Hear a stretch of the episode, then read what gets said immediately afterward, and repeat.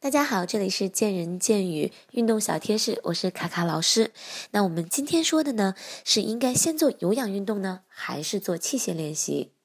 对于顺序的问题呢，当然是我们要先做器械的训练，因为我们在刚一开始啊锻炼的时候，身体会比较有劲儿，所以我们在训练肌肉就不会伤害到我们的关节，也会比较安全有效。那么，在训练器械大概四十分钟到一个小时之后，我们开始做一些有氧训练，比如说跑步啊、椭圆机呀，或者你可能会去跳一节操课呀。但是在这个中间两个小时的中间，建议大家要补充一次糖分，以避免我们肌肉的消耗，以让身体有足够的血糖来供给我们的肌肉。